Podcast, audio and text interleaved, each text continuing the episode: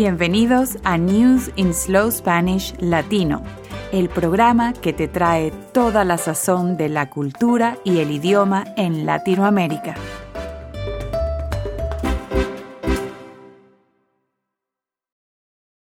Es martes 21 de mayo de 2019.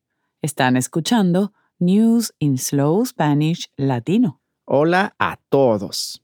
Comenzaremos la primera parte del programa hablando del nuevo plan migratorio de Donald Trump que pretende que los inmigrantes tengan estudios y hablen inglés para poder ingresar a Estados Unidos. Y de la indemnización de Alemania a las víctimas de la colonia Dignidad en Chile. Hablaremos también de la emergencia ambiental de la semana pasada en la Ciudad de México. Y, para finalizar, de las nuevas prestaciones premium de la compañía de servicios de viajes Uber. María, la propuesta de Trump deja muchas preguntas sobre qué pasará con los inmigrantes indocumentados, los Dreamers, y la gente que viene a Estados Unidos por conflictos sociales o políticos en sus tierras. Sí, Noé. Aunque debo decir que el plan no es del todo malo. E-, es un tema bastante complejo del que estaremos hablando con más detalles en unos instantes. La segunda parte del programa estará dedicada a la lengua y la cultura de América Latina. En la sección de gramática repasaremos los verbos de cambio, ponerse, volverse y quedarse. Mientras practicamos su uso, hablaremos un poco de un artista que tuvo muchos cambios en su vida, Alfredo Citarrosa el músico uruguayo? Así es, Noé. Si bien falleció hace ya 30 años, su música sigue siendo sumamente popular en Uruguay.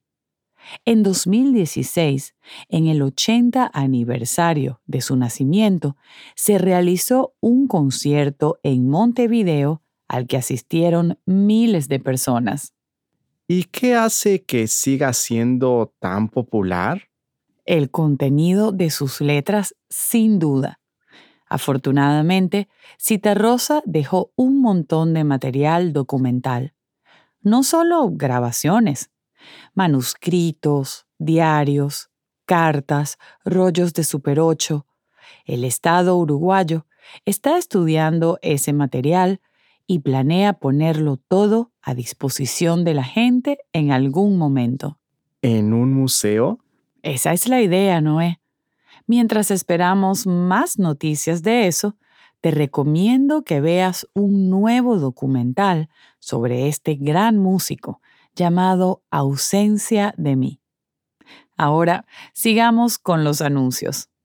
Esta semana analizaremos la expresión el canto del gallo. ¿Qué, ¿Qué, te causa tanta gracia, Noé? Perdón, es que me hizo pensar en el gallo Claudio. El personaje de las caricaturas de Warner Brothers. Claro. Si bien aquellas animaciones son bastante antiguas, cuando yo era niño seguían siendo muy populares. El gallo Claudio era uno de los personajes más divertidos y nos encantaba imitar su forma de hablar y repetir sus frases. Lanza la bola, chico. ¿Te acuerdas de esa? Hmm, lo recuerdo perfectamente. Nosotros crecimos escuchando una voz doblada al español por actores mexicanos. En realidad, el personaje en inglés se llama Foghorn Leghorn y tiene un acento tejano. Vaya, no me había puesto a pensar en eso. No tengo idea de cómo suena en inglés. ¿Y ese nombre? ¿Por qué lo habremos bautizado Claudio? Habrá sido una decisión de la compañía para el mercado latino. Tal vez para que sea más fácil nombrarlo o porque suena gracioso. Todos los personajes animados que crecimos viendo en la televisión tienen los nombres cambiados y voces muy diferentes a las originales. Pues a mí me gustan nuestras versiones dobladas. Es cuestión de costumbres, Noé. Pero ahora ya es hora de comenzar nuestro programa. ¿Estás listo? Que se abra el telón.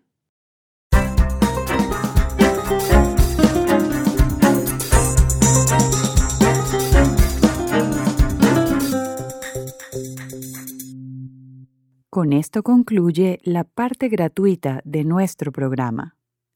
Para obtener el archivo de audio completo de nuestro programa de hoy o para descargar la aplicación para iPhone o Android, visita newsinslowspanish.com. This concludes the free portion of our program. For the complete audio of today's program, or to download the iPhone or Android app, please go to newsinslowspanish.com.